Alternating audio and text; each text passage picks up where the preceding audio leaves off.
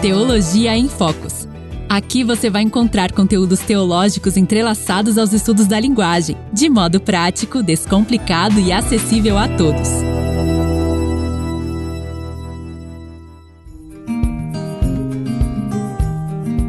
Hoje temos o grande prazer de receber a professora doutora Salma Ferraz, que eu a conheci lendo as suas obras, lendo seus textos na minha graduação. E é um grande, grande, imenso prazer tê-la conosco no nosso Imagine, prazer é meu. Teologia em Focos. Como é de costume, eu gosto de apresentar e falar um pouco da jornada do pesquisador para que você, caro ouvinte, entenda que existe vida além do curricular. Vou fazer uma pequena apresentação e depois a professora Salma vai falar um pouco aí da sua transição, da sua jornada. A professora Salma Ferraz graduou-se em letras pela Faculdade Hebraico-Brasileira Renascença de Letras de São Paulo. Especializou-se em literatura brasileira e Literatura Infantil pela Universidade Federal do Rio de Janeiro. É mestre em literatura portuguesa e doutora em literatura portuguesa também pela Unesp, Campos de Assis. Fez seu pós-doutorado em literatura e teologia na UFMG, né? MG, Minas Gerais. Minas Gerais. É professora, não sei se a professora já se aposentou, ela vai dizer um Já, já sou professora jubilada. Isso. E aí fez uma graduação em teologia pela Faculdade Católica de Santa Catarina. É isso mesmo, professora Salma? Isso mesmo. isso mesmo. Me fale um pouco aí, então, professora, dessa transição, da sua jornada, como é que a senhora está aí nessas suas pesquisas? Tem, um, tem uma temática nova surgindo, não é isso?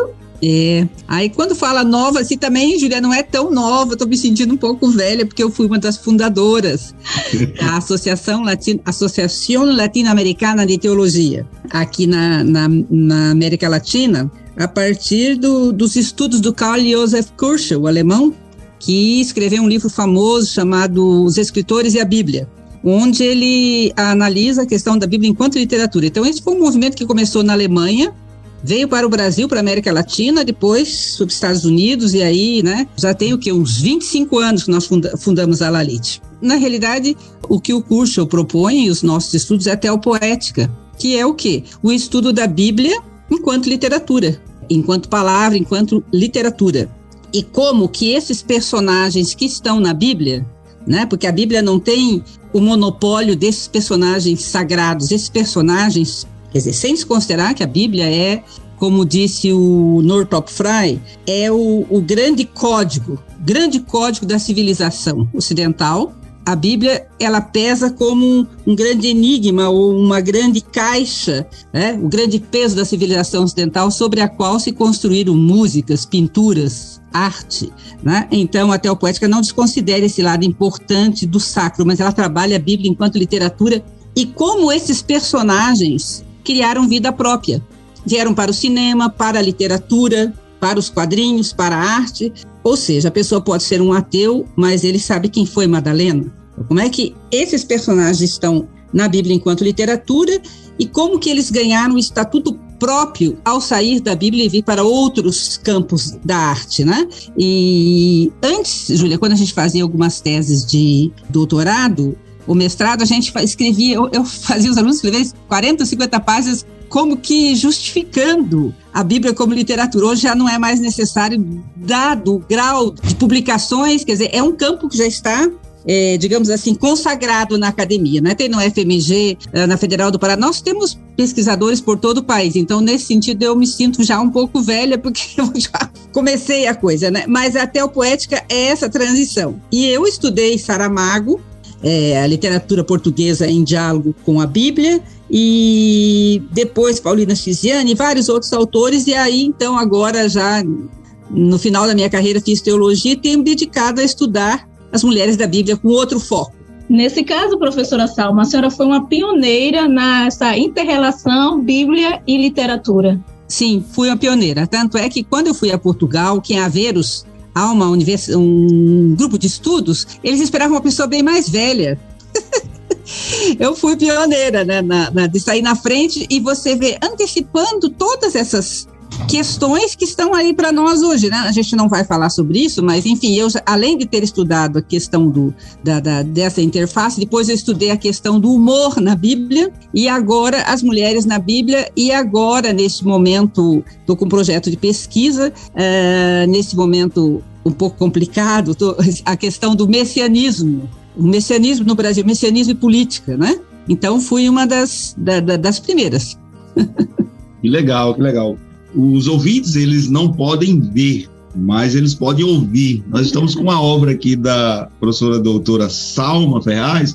Eu vou, eu estava pensando aqui, se alguém estiver ouvindo aí, você que está ouvindo nosso podcast aí, você pode ouvir. Estamos aqui com o livro dela, então é muito especial. É, Moreco falava aqui, como é bom a gente ter o livro e ter a autora também para poder. Isso é especial, gente. Então aproveitem. Nós estamos encerrando essa quarta temporada com chave de ouro. Eu estava dizendo à professora que é um grande privilégio tê-la conosco e poder é, aproveitar esse momento e puxar um pouquinho mais né, dessa autora fantástica, porque além de ser escritora, ensaísta, contista, o que mais, professora?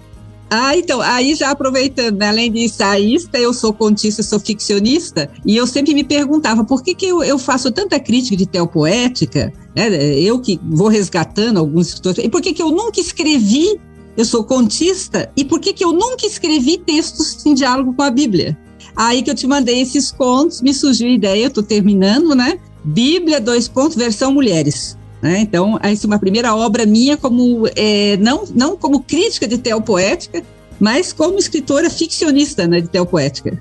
Então, conte-nos um pouco aí da sua transição e dessa temática que eu acredito pelo seu o ouvinte não está vendo, lógico, mas aqui eu ouvindo a professora Salma e aí seus olhos brilham em falar dessa temática. Então fala um pouquinho dessa temática para os nossos ouvintes, professora Salma. E vocês vão dialogando comigo.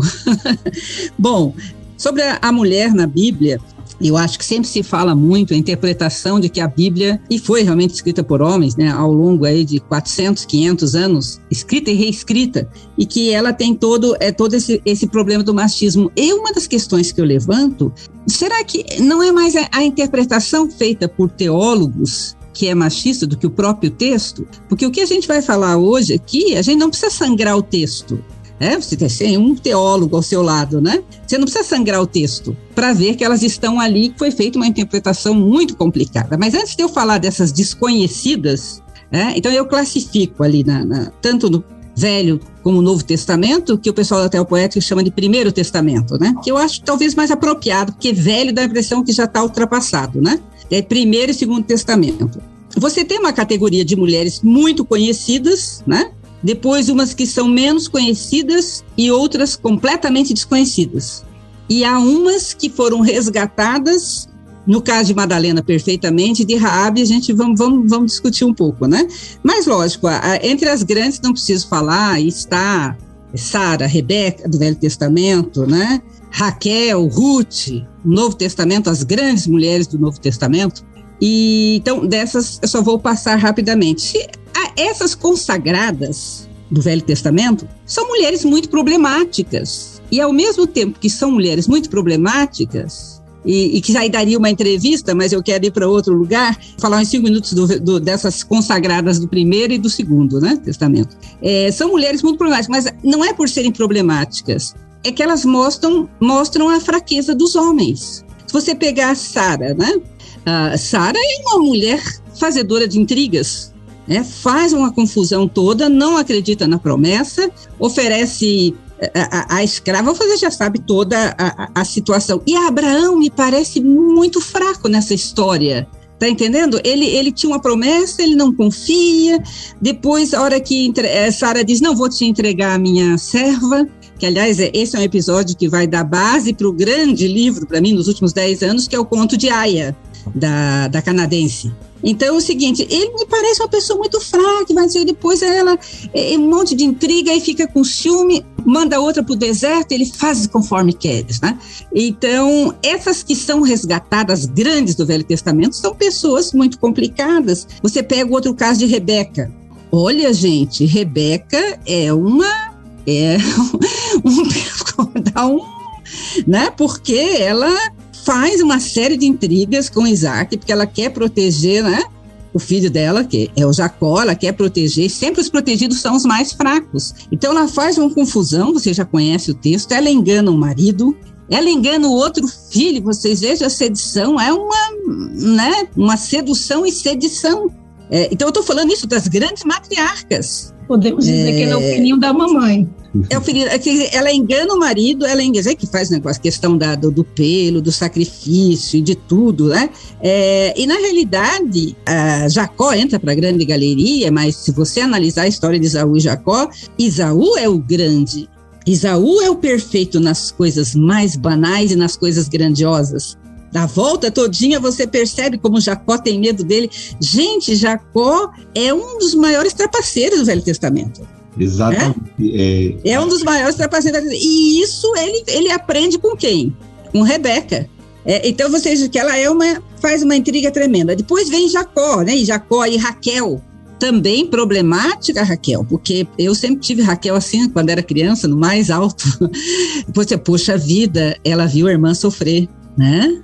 E ali elas disputavam patriarca com mandrágoras para ter uma noite de amor. Porque no Velho Testamento, e aí já dou uma dica para essas mulheres conhecidas, o símbolo de poder do Velho Testamento para a mulher era a questão do útero. Se você tinha filho, você tinha poder. Se você não tinha filho, você não tinha poder.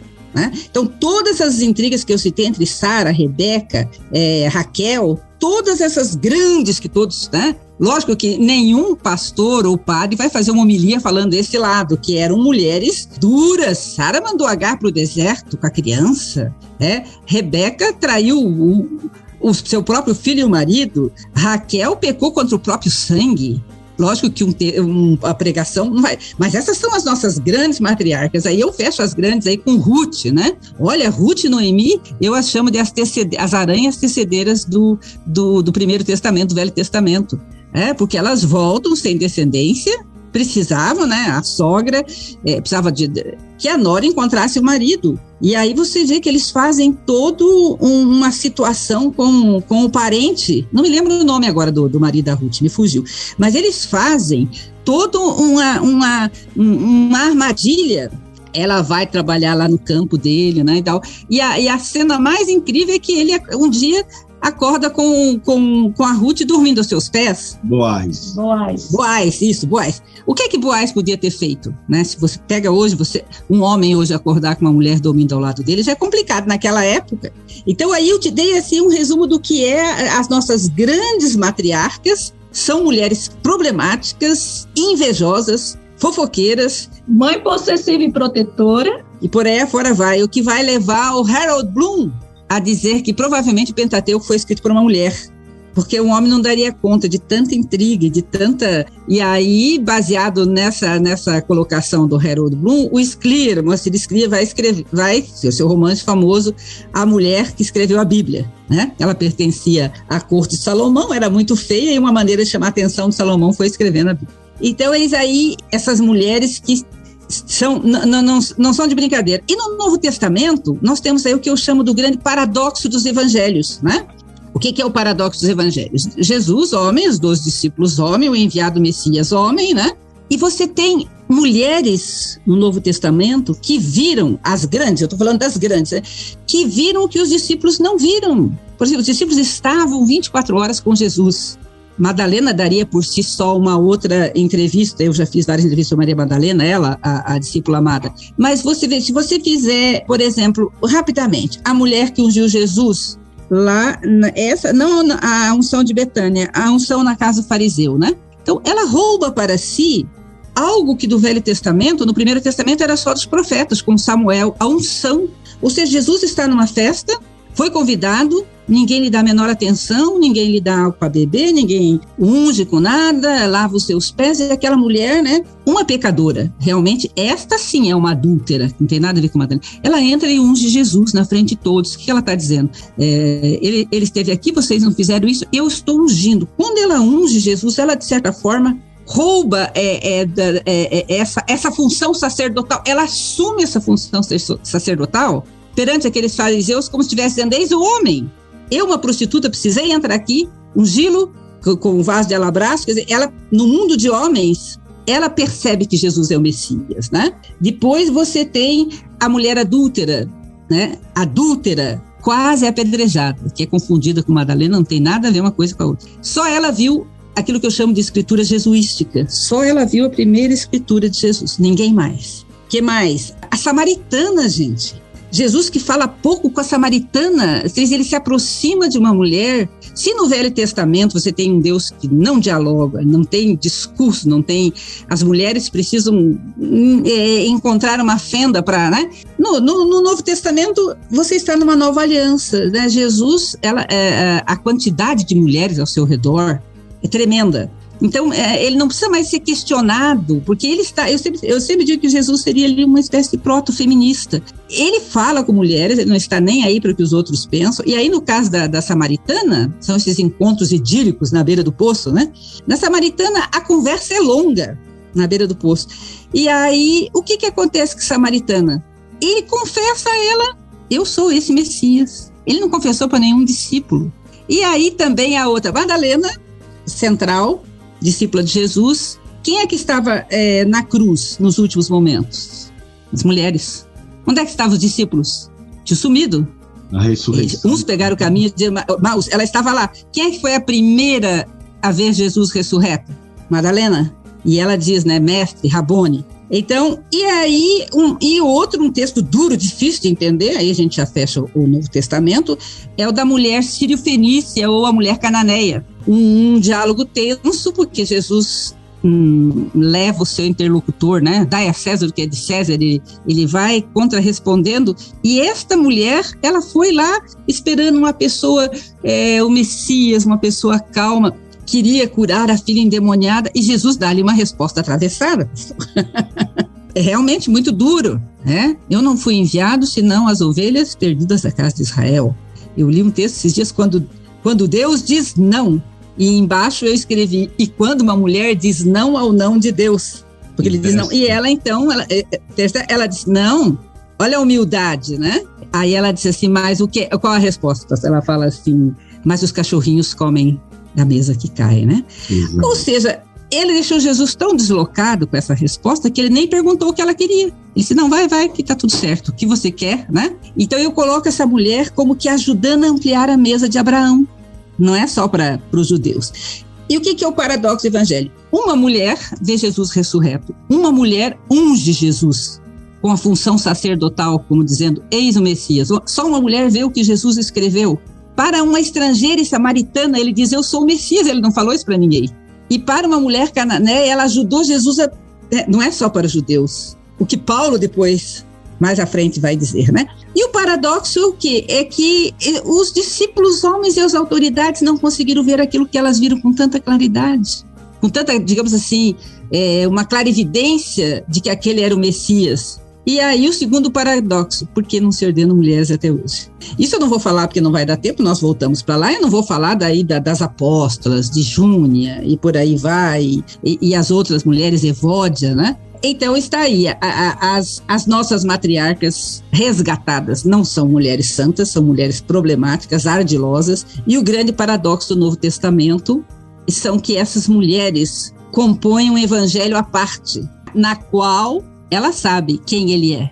Os discípulos não. Nem em vida e nem em morte. Depois da morte foi que elas saíram, né?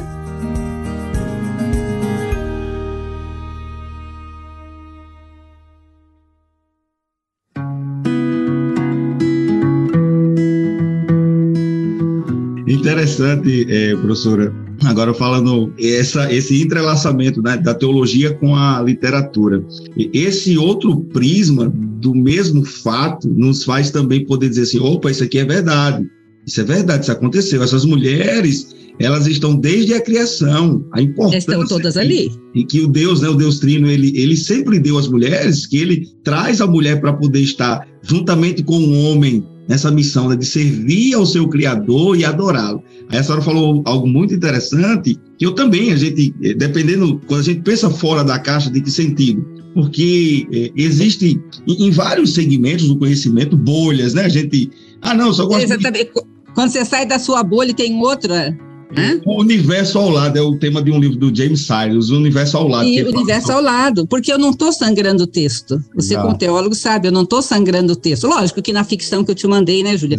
Na ficção a gente dá um. Você tem toda uma liberdade, mas aqui eu não estou sangrando o texto. Eu sou, então, por isso que eu disse no começo, que eu acho que é muito mais machista a interpretação do texto bíblico do que a própria Bíblia. Eu, tá? Os termos, é, professor, permita-me, que a gente usa, né, é, tanto para sair desses extremos, né, do machismo e o feminismo, é a masculinidade que Deus trouxe para o homem e a feminilidade que Deus trouxe para a mulher. E aí um ponto interessante, quando a senhora estava falando sobre a mulher cirofenícia, tem um, um livro do Charles Spurgeon, e ele vai trazer a ideia, tipo, como se a mulher dissesse para mim: tá certo, eu não sou da casa de Israel, mas o que é que o senhor está fazendo aqui diante de mim?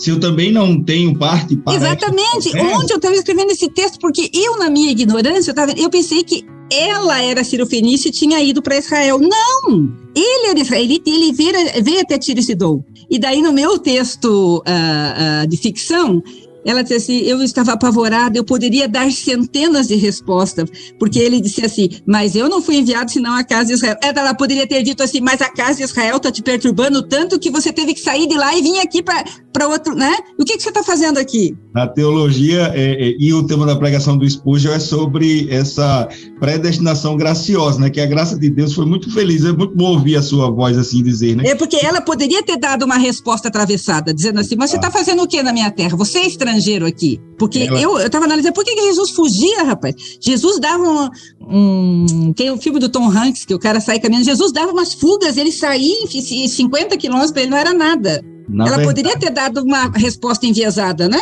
Quando as ovelhas não querem, o seu pastor sai para outros pastos, o senhor é estrangeiro. Não, ela preferiu e quando a senhora diz assim, né, foi, gostei da expressão, né? A mesa de Abraão está se ampliando, é porque Deus nunca foi exclusivo da única nação de Israel. Deus sempre foi o Deus de toda a terra e a sua promessa de alcançar os seus não era só para uma nação. Israel é pois é, mas, exatamente, mas se não é Paulo vir depois. o mistério foi... é revelado, exato. Ah, tudo tem um momento da revelação, porque o que que acontece? Pedro era um judeu, era um, um pescador humilde, né? Uhum. Pedro não tinha essa compreensão. Tanto é Se não é o apóstolo Paulo, o evangelho Paulo, tinha né? perecido ali, ele tinha, ele, o cristianismo tinha fechado naquele grupo pequeno. Eu vou falar aqui de duas, vou contrapor, vou pegar vocês no aperto aqui, né? Bom, a história de Rabi, todos vocês já sabem, era fundamental a conquista, a conquista da terra prometida, e vocês sabem toda a história de Rabi. Então, Rabi é resgatada no Novo Testamento, assim, porque, primeiro, porque a genealogia de Jesus tem três mulheres complicadas. Por isso que ele, de certa forma, a mensagem dele, né, é, estava é, ligada para as mulheres. Ele não precisou ser lembrado que ele, que ele estava ligado às mulheres. Na ascendência dele entra Raabe, uma meretriz, entra Tamar, que gerou do, do, do, seu próprio sogro, e entra a Batseba. Tem uma implicância com Batseba, acho que é ciúme, porque ela teve tudo. Bem, vamos lá, né? Então, a Raabe, o Novo Testamento, ela entra na galeria da fé de Hebreus, mas aí a Dalila, ela é resgatada no sentido de que ela não, para os evangélicos, protestantes, católicos, Dalila é o símbolo da perdição, Dalila é o símbolo não sei do que, Dalila traiu. Se olhar na realidade, Sansão era um destemperado, era um fraco, Israel ficou acéfalo durante o tempo de Sansão. Sansão era só. O negócio dele era mulheres e, e, e, e, fazia um monte de coisa, e tocava fogo em raposa, e levantava porta não sei do que. Sansão é destemperado. Acho que o grande ato dele foi na morte, né? Então a Raabe, ela é, a, a, aliás, a Dalila é criticada, criticada, criticada. Aí eu fazer um paralelo, né? Perante a ética, né? Quem é que agiu mais corretamente? Raabe ou Dalila? Hum, Muda, professora. Bem que ela disse no início, vou deixar vocês em saia justa. Porque você vê, na realidade, Josué sabia da importância de Raabe e tal, tal, e não sei o quê, né? E acho que eu não mandei para você o texto de Raabe, depois eu te mando o texto é. que eu escrevi. Raabe foi a maior traiçoeira do Velho Testamento, porque ali o povo tá. E aí a gente entra num grande problema. Aqui eu estou falando aqui de Zípora, Tamar, Débora, Jael. Essas mulheres todas estão dentro do contexto de conquista de terra prometida, só que a terra prometida já tinha dono. Todas as terras prometidas têm dono. E essa conquista, primeiro eu implico muito com Rabi, era fundamental a tomada de Jericó. Era uma cidade linda, próspera, aí você as descrições dos frutos e tudo, né? Então a Raabe, ela traiu o seu povo, rapaz, e ela não foi de inocente, porque o rei mandou avisá-la. Mandou avisá-la, olha, vem, vem espias aí. E, então, no meu texto, eu, é, ela diz assim: não há mercador de passados. Eu deveria ter morrido debaixo das muralhas é, é de Jericó, junto com o meu povo. E ela falou: se a gente reunisse todos os cananitas, todos os gibezitas e vitas e tudo, nós teríamos vencido. Então, ela foi traiçoeira, ela traiu o seu povo. Essa é a grande realidade. Ela quis livrar a pele dela e. Só que você não vai ouvir num sermão, nem numa homilia, uma coisa dessa. Quer dizer, ela quis e ela se deu bem porque ela está na genealogia de Jesus e está em, em Hebreus 11. Hebreus 11. É. Certo? Agora, a Dalila, que é, né? Ela fez o correto, óbvio. Ela estava na terra dela, certo? Eles estavam invadindo, e foi uma invasão. Por isso a gente tem que tomar muito cuidado. As pessoas são meio destemperadas, eles fazem esse. É, é, fazem essas coisas de o cerco de Jericó. Gente, o cerco de Jericó foi uma abominação. Porque foi. Você não pode fugir disso. O Velho Testamento é. Aliás, a Bíblia deveria ser proibida, né? Para crianças, para destemperados, para desajustados, para portadores de armas, porque o Velho Testamento é sangue mais sangue. Olha o que fizer. A senhora está falando né, desses exemplos. O apóstolo Paulo tem um autor também, o saudoso Russell Shedd, né, doutor Russell Shedd. O primeiro Paulo ele vai dizer que, 1 Coríntios 10, né? E estes exemplos é tipo, ó, eu vou contar a verdade. De fato, ele faz isso, eu vou ratificar a história. E estes exemplos ruins não são para serem seguidos. Estes claro. são exemplos que devem ser seguidos. E o, o Russell Shedd, ele, ele já pensando na narrativa lá do pecado de Davi, Aí ele diz assim, como Deus detalhou, né? Não é só Davi, né? Como Deus detalha é, esses pecados, esses erros de alvo, né? essas transgressões, muito, muito. não para serem seguidos. E aí eu vou dizer assim, né? Como é bom poder ouvir, né, a doutora Selma, porque nos faz olhar por meio de pequenas declarações a quantidade de histórias que tem naquelas declarações. E a Exatamente. de Raab, por isso que é graça, é, é graça. A salvação é pela a, a, graça, a obra que o próprio o, o, Deus homem, né, Jesus, ele realizou na cruz. Né? Porque se fosse pelos nossos méritos, quando, quando a senhora falava de Jacó, nem eu mesmo escolheria Jacó. Quem é que iria escolher Jacó, né? Nossa. Em Raabe também. Por isso que é, é, é, uma ação graciosa de Deus, essa salvação em Cristo. Né? Hum, hum. Agora, ali, na, na, nesta chegada à, à, à Terra Prometida, se Raabe tivesse dito não, a história seria outra. Porque ali foi a entrada dos povos. Se ela tivesse dito não, a história seria outra. E aí a Dalila, a Dalila foi o quê? Ela disse: não, vou defender meu povo. Né? E, no entanto, eu acho que a única, a, a, a, grande atitude de Sansão no texto bíblico foi o final, quando ele derruba as muralhas, tal, tal, mas ele foi um homem muito fraco. Você veja que eu estou retomando que Abraão teve uma série de problemas, Isaac teve uma série de problemas, Jacó teve uma série de problemas. É, são homens assim falhos e as mulheres vão tecendo a sua sobrevivência no meio dessas intrigas. E aí eu diria para você que perante Raab, Dalila, eticamente Dalila foi muito mais corajosa e ética, porque ficou do lado do povo. Mas o pessoal joga toda a culpa em Dalila. Sansão era muito fraco, né?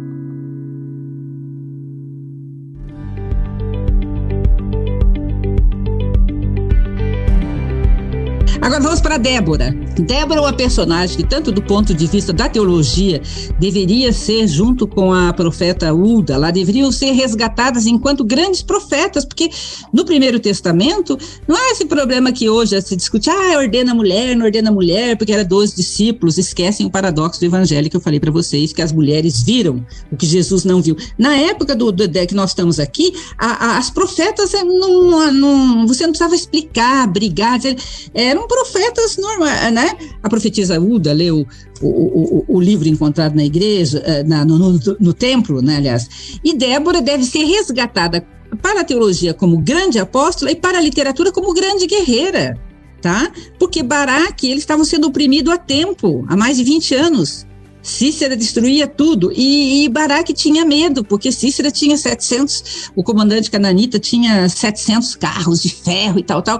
E Baraque se mostrou extremamente covarde. Débora falou: rapaz, você não vai tomar nenhuma atitude?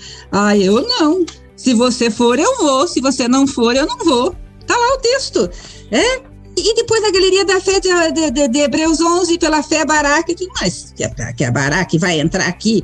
Aí Débora disse assim: tudo bem, eu vou, eu vou, mas tu não terás o privilégio de matar Cícera. Né? Esse privilégio será entregue por Yahvé e por mim a uma mulher, Jael. E aí, Débora, eu escrevi um texto muito bonito que ela fala, né? Por Yahvé, pela espada de Yahvé, pela minha espada e pela, e por, pela estaca de Jael, porque foi com uma estaca que Jael. Então ela sai e ela lidera a batalha. E ela vai junto. Então, essa questão é, teologicamente dela como profeta e como grande guerreira do Velho Testamento tem que ser resgatada. Quer dizer, uma mulher forte que libera a batalha. E aí o que acontece? O Cícero foge da batalha e vai parar lá no, na, na, na Jael, que era Evita. E interessante que já nessa época, Jael sendo casada, tal, ela morava numa tenda separada. E a Bíblia diz que ela era fazedora de tendas, ou seja, era uma mulher que manejava martelos, estacas. E a cena de sedução é muito linda, porque ele chega lá e pede água. Jael fala: Não, não, eu vou lhe dar leite, dá leite. E aí ele vai, deita, toda uma sedução, tal, tal, ele fica lá deitado. Aí quando ele deita e, e tal, a Jael pega uma estaca, porque ele fugiu da batalha, né? E atravessa o crânio da, do Cícera. E depois aparece o retardatário Baraque procurando. Ela fala, Isaías, ou seja, são batalhas, o que eu chamo, o que eu estou passando aqui para vocês é o Israel de saias, é um termo que eu criei, tá? Um Israel de saias que vai é, né, é é, é, é, se manifestando e se infiltrando nesses vazios e consegue, né? Aí o que acontece? A Débora lidera uma batalha e a Jael liquida o maior comandante de todos. E Débora faz um canto para Jael, né? Bendita seja Jael e tal, tal, e não sei o quê, entre todos seja bendita, e ela sai cantando e cantando, né? Que Israel, ele pediu leite, ele pediu água, ela lhe deu leite, ela não sei o que, com uma estaca atravessou a sua cabeça.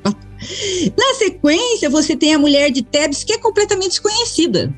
Abimeleque, um doido, um louco, mandou sacrificar os seus 70 irmãos, porque ele queria reinar sozinho, e o homem era o terror. Ele, aonde ele passava, ele destruía a morte, porque ele queria destruir, destruir, ele portava a morte, ele queria ser declarado rei. O seu pai eh, teve muitas mulheres, então ele teve quase 70 irmãos, matou todo mundo, e ele, aonde ele chegava, ia destruindo cidades, destruiu a torre de Siquém, nesse episódio da torre de Siquém, tinha umas mil pessoas lá dentro, ele tocou fogo em todo mundo.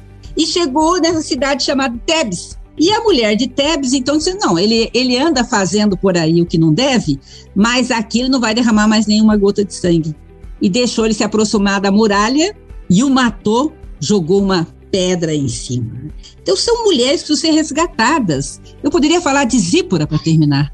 Zípora salvou o Salvador de Israel. Zípora salvou Moisés numa cena complicada.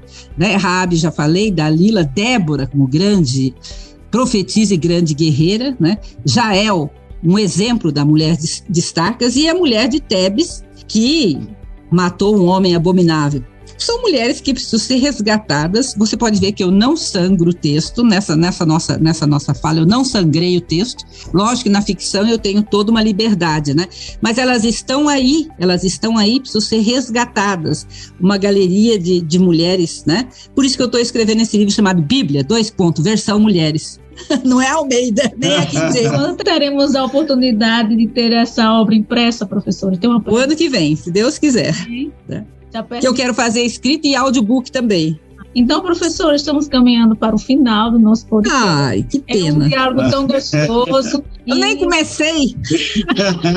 Vamos aí deixar esse gostinho aos nossos ouvintes e leitores também. Eu gostaria, professora, sempre nós no nosso podcast deixamos essa oportunidade para que o escritor, o pesquisador, apresente as suas obras, até para que os nossos ouvintes se interessem, busquem ler as obras e também sejam um objeto de pesquisa. A senhora poderia, professora, citar aí algumas? Eu sei que são muitas. Você faz igual agora. Mas eu. É, eu dar um aí. o pólen, né, aqui na mão, né? Mas, assim, cite aí as principais obras Professor. Eu vou citar umas três principais aqui, que é o dicionário de personagens da obra do Saramago, que eu vou mandar para vocês. Foram 18 anos de pesquisa.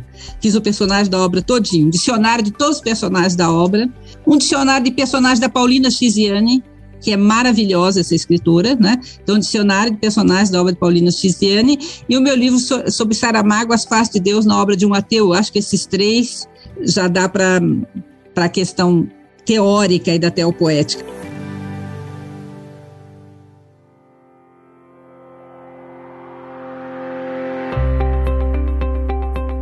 Últimas considerações, professora Salma?